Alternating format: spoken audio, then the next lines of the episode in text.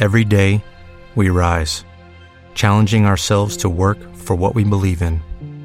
At U.S. Border Patrol, protecting our borders is more than a job, it's a calling. Agents answer the call, working together to keep our country and communities safe. If you are ready for a new mission, join U.S. Border Patrol and go beyond. Learn more at cbp.gov/careers. ¿Tiene la culpa la religión? El escritor y sacerdote del siglo XVIII, Jonathan Swift, afirmó, Tenemos el mínimo de religión suficiente para odiarnos unos a otros, pero no para amarnos. De hecho, muchas personas opinan que la religión fomenta la división más bien que la unidad, pero no todas concuerdan.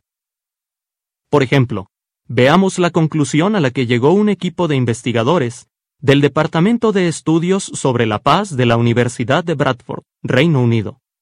La BBC les pidió que suministraran una respuesta bien fundamentada a la pregunta de si la religión es una fuerza para la paz o para la guerra. En un artículo, los expertos respondieron, tras estudiar los análisis históricos de varios especialistas en el tema, llegamos a la conclusión de que ha habido pocas guerras auténticamente religiosas en los pasados cien años. Y añadió que algunos conflictos bélicos, calificados en los medios de comunicación y en otros lugares como guerras de religión o guerras ocasionadas por diferencias religiosas, en realidad han sido conflictos desatados por el nacionalismo o en pro de la liberación de territorios ocupados y la autodefensa. Sin embargo, muchos otros expertos afirman que los líderes religiosos, bien con su actuación, o con su silencio, han apoyado activamente o han aprobado numerosas luchas armadas, como se refleja en las siguientes citas. Terrorismo religioso. El auge global de la violencia religiosa, comenta. Aparentemente, el vínculo entre religión y violencia existe prácticamente en todos los lugares. Se han dado brotes de violencia religiosa protagonizados por grupos cristianos de extrema derecha en Estados Unidos, entre airados musulmanes y judíos en Oriente Próximo, entre hindúes y musulmanes enfrentados en el sur de Asia, y en las comunidades religiosas indígenas de África e Indonesia. Los individuos implicados en ellos utilizan la religión como fundamento de su identidad política y para dar licencia a sus ideologías de venganza. De acuerdo a Odio Sagrado, de manera irónica, las naciones fervientemente religiosas con frecuencia tienen los peores males sociales. La saturación de religión ha fracasado en el intento de evitar un alto nivel de criminalidad. Las pruebas parecen claras. Para encontrar condiciones de vida seguras, decentes, ordenadas y civilizadas, evite los lugares que sean intensamente religiosos. Los bautistas son mucho más conocidos por sus luchas que por el fomento de la paz. Cuando el problema de la esclavitud en Estados Unidos y otras circunstancias dividieron a las confesiones y luego a la nación en el siglo XIX, los bautistas en el norte y en el sur por igual apoyaron el esfuerzo bélico dándole el carácter de una cruzada justa, convencidos de que Dios estaba de su parte. Los bautistas también apoyaron a su país en las guerras contra Inglaterra, 1812, México, 1845, y España, 1898. Argumentando en estas dos últimas que se trataba principalmente de llevar la libertad religiosa a los pueblos oprimidos y de abrir nuevos territorios a la obra misionera. No se está diciendo que los bautistas desearán la guerra en vez de la paz, sino que, en su mayoría, cuando la guerra fue una realidad, apoyaron el esfuerzo bélico nacional y participaron en él. Comenta una revista teológica bautista. Review and Expositor, a Baptist Theological Journal. Según los historiadores, en casi todas las épocas, entre casi todos los pueblos y culturas del mundo, y normalmente en ambos bandos de todas las contiendas, está presente la motivación religiosa. El viejo dicho de que los dioses están de nuestro lado figura entre los más antiguos y potentes acicates para la batalla, según la era de las guerras de religión, 1000 a 1650, una enciclopedia de las guerras y las civilizaciones del mundo. Los líderes religiosos deben reflexionar con más sentido crítico sobre su incapacidad para dar testimonio de los valores auténticamente fundamentales de su respectiva fe y ofrecer un liderazgo más eficaz. Es cierto que todas las religiones aspiran a la paz, pero es muy cuestionable que la religión haya logrado alguna vez cumplir su papel de pacificadora. Comentó, Violencia en el nombre de Dios. La religión en una era de conflictos. La siguiente es información suplementaria. El reverendo doctor Charles A. Eaton, pastor de la Iglesia Bautista de Madison Avenue, anunció ayer desde el púlpito que la casa parroquial va a convertirse en un puesto de reclutamiento para quienes deseen enrolarse en el ejército o la marina. El pastor es uno de los más de diez clérigos de la ciudad que predicaron sermones bélicos en sus oficios dominicales matutinos, y que animaron a hombres y mujeres a manifestar su lealtad a la nación y a la democracia, ofreciendo sus servicios en la guerra lo más pronto posible. Las banderas decoraban muchas iglesias. Publicó The New York Times, 16 de abril de 1917. Retorno al artículo. A lo largo de la historia, las grandes religiones de la cristiandad, católica, ortodoxa y protestante, han suministrado un infinito caudal de sacerdotes y capellanes para elevar la moral de las tropas y rezar por los muertos y moribundos de ambos lados de los conflictos. Al hacer esto, han aprobado el derramamiento de sangre y han dado su bendición a los ejércitos. Aún así, habrá quienes digan que no se puede culpar de las guerras a la religión. Pero la pregunta es, ¿han dado resultado los esfuerzos de las religiones por unir a la humanidad? El problema de la religión. Afirmar que la religión es la principal causa de las guerras es como decir que si no hubiera religión, apenas habría conflictos bélicos.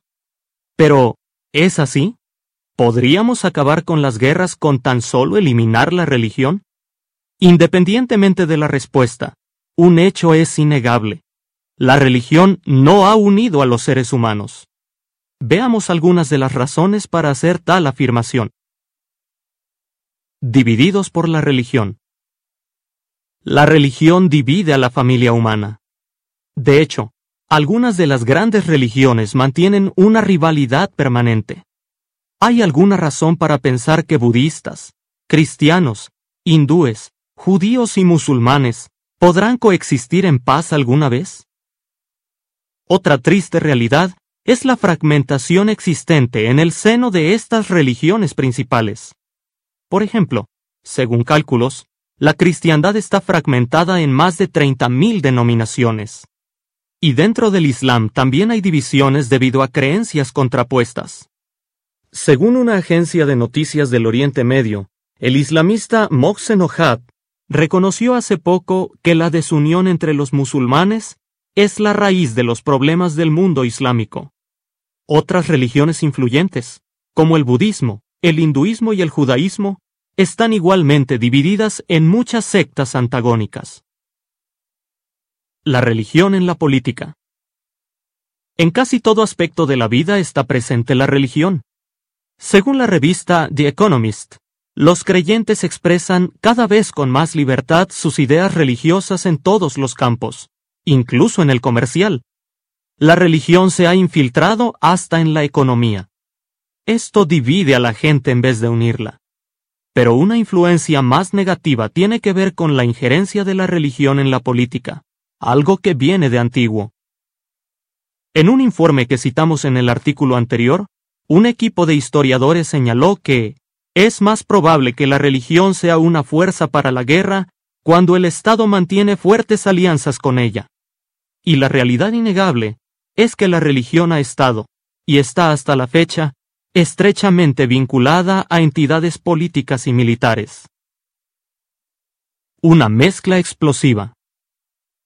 En muchos países, las religiones mayoritarias se han convertido en símbolos de identidad racial y patriótica, con lo que es casi imposible distinguir entre odio nacionalista, prejuicio racial, rivalidad étnica y enemistad religiosa. Esta mezcla explosiva contiene todos los ingredientes para destrozar a nuestro mundo. Lo paradójico es que gran parte de las religiones dicen representar al Dios de la Biblia, al Creador. Sería lógico que un Dios todopoderoso y omnisapiente, que ama a sus criaturas, tuviera algo que ver con las religiones sangrientas y divisivas? ¿Será alguna vez la religión una fuerza para la paz? Construyamos un mundo mejor. Acabemos con la religión. Eso es lo que el filósofo holandés Floris van den Berg recomienda en su ensayo titulado Cómo acabar con la religión y por qué.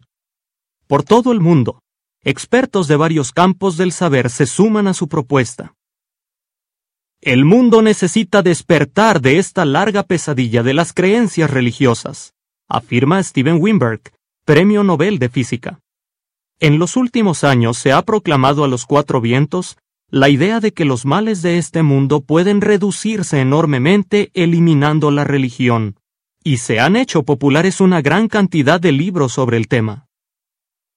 Los científicos más destacados han debatido sobre lo que consideran una necesidad urgente, erradicar la religión. Una creciente ola de ateos inunda los medios de comunicación con su indisimulado odio hacia lo religioso. ¿Están acertados estos respetados pensadores? ¿Habrá alguna religión verdadera?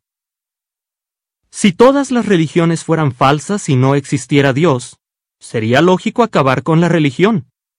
Pero, ¿y si existiera Dios? ¿Y si hubiera algún grupo en la tierra que lo representara como es debido, es decir, una religión verdadera? Un análisis minucioso de la historia de la religión señala a una forma de adoración que sobresale entre todas las demás la profesan relativamente pocas personas. Fue fundada por Jesucristo y sus apóstoles, pero no encaja con lo que la cristiandad ha practicado por siglos. ¿En qué se diferencian la religión verdadera establecida por Cristo y la cristiandad? En muchos aspectos. Veamos uno de ellos. No es parte de este mundo. En imitación de la postura neutral que adoptó su maestro, los cristianos primitivos no tomaron partido en asuntos políticos. La Biblia revela que, al menos en dos ocasiones, Jesús rechazó firmemente las propuestas de convertirlo en gobernante. Incluso reprendió a sus discípulos por querer usar la violencia para impedir que lo detuvieran. Cuando el gobernador romano de Judea le preguntó directamente sobre las ambiciones políticas que le atribuían, Jesús dejó muy clara su postura diciendo, Mi reino no es parte de este mundo. Si mi reino fuera parte de este mundo, mis servidores habrían peleado para que yo no fuera entregado a los judíos. Pero, como es el caso, mi reino no es de esta fuente. Juan 18:36. No había duda, Jesús no iba a involucrarse en el sistema político y militar de su tiempo. Sus discípulos siguieron ese mismo modelo. El estudio sobre el papel de la religión en las guerras, realizado por el equipo de investigadores ya mencionado en esta serie, expone. Los cristianos primitivos eran partidarios de la no violencia. La mayoría de los cristianos se negaban a alistarse en el ejército y luchar. Jesús y sus apóstoles destacaban en su enseñanza el amor al prójimo, inclusive a los extranjeros y los de diferentes razas y etnias aquella religión sí que era una fuerza para la paz. Con el transcurso del tiempo, la influencia divisiva de la filosofía, la tradición y el nacionalismo corrompió los conceptos originales del cristianismo. El informe ya mencionado sobre la religión y los conflictos bélicos afirma, la conversión del emperador romano Constantino llevó a la militarización del movimiento cristiano, que ya no se guiaba por las compasivas doctrinas de Cristo, sino por los objetivos de conquista política y geográfica del emperador. Los cristianos, incluido el emperador, se vieron forzados a buscar justificaciones religiosas para la guerra. Nacía una versión falsa del cristianismo. Un grupo diferente. ¿Se ha perdido para siempre el cristianismo original? De ninguna manera. En la actualidad hay un grupo en el que vale la pena fijarse. Los testigos de Jehová imitan a los primeros cristianos como ninguna otra confesión. No están vinculados a las religiones de la cristiandad.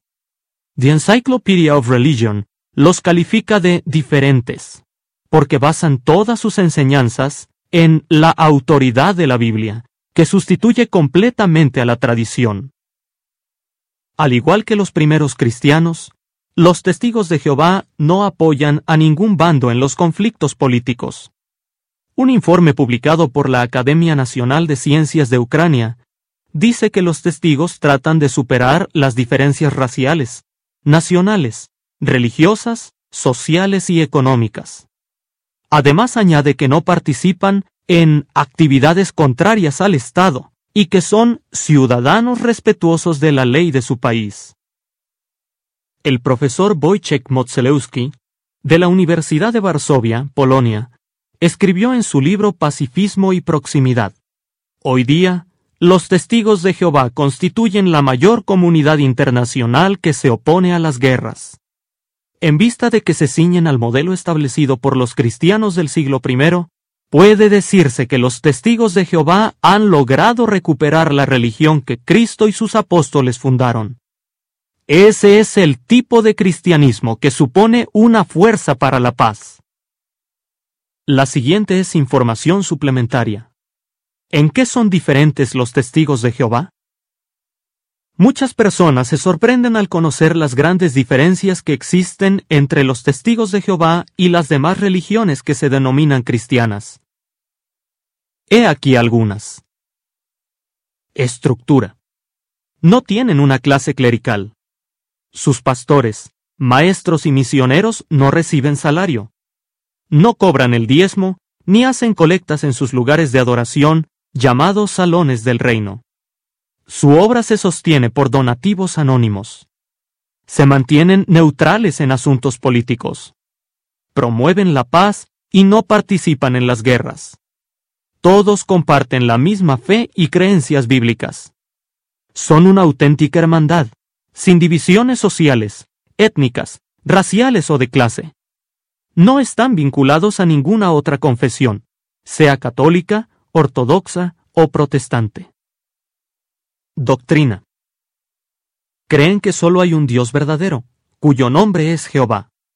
No creen que Jesús sea el Dios Todopoderoso, ni aceptan la doctrina de la Trinidad. Siguen las enseñanzas de Jesús y le honran por ser el Hijo de Dios. No veneran la cruz ni usan imágenes. No creen en las llamas del infierno ni que los malos vayan allí al morir creen que Dios bendecirá a la humanidad obediente con vida perfecta por la eternidad en un paraíso terrestre. Los testigos de Jehová están convencidos de que han logrado recuperar el modelo del cristianismo primitivo, la forma de cristianismo que practicaron los apóstoles de Jesús. Retorno al artículo. Un futuro brillante. Es cierto que muchos creyentes, incluso algunos líderes religiosos, están consternados por la hipocresía que ven en sus religiones. Por otra parte, hay que reconocer la labor de muchas personas devotas que están dedicadas a promover la paz y la unidad en el mundo. Ahora bien, pese a las buenas intenciones, el poder de los seres humanos para resolver los problemas de la humanidad es muy limitado. Jeremías, un profeta de la antigüedad, dijo, al hombre terrestre no le pertenece su camino. No pertenece al hombre que está andando siquiera dirigir su paso. Jeremías 10:23. Pero tenemos un futuro brillante ante nosotros. La palabra de Dios nos enseña que una nueva sociedad humana pacífica, que será una auténtica hermandad, llenará la tierra. Todas las razas vivirán en armonía y los seres humanos no estarán divididos por fronteras, odios étnicos ni ideologías religiosas. El factor que los unirá será la adoración pura a Jehová Dios. La Biblia también predice la desaparición de las religiones falsas que deshonran a Dios. Jesús señaló al respecto. Todo reino dividido contra sí mismo viene a parar en desolación, y toda ciudad o casa dividida contra sí misma no permanecerá en pie. Mateo 12:25. En el futuro, Dios se asegurará de que se cumplan estas palabras. La Biblia predijo hace siglos que Dios dictaría el fallo entre las naciones y enderezaría los asuntos. La misma profecía asegura que las personas convertirían sus espadas en rejas de arado y sus lanzas en podaderas, y que no alzaría espada nación contra nación, ni aprenderían más la guerra. Isaías 2.4. Esta profecía se cumple en la actualidad. La religión verdadera, tal como la practican los testigos de Jehová, es ya una fuerza para la paz.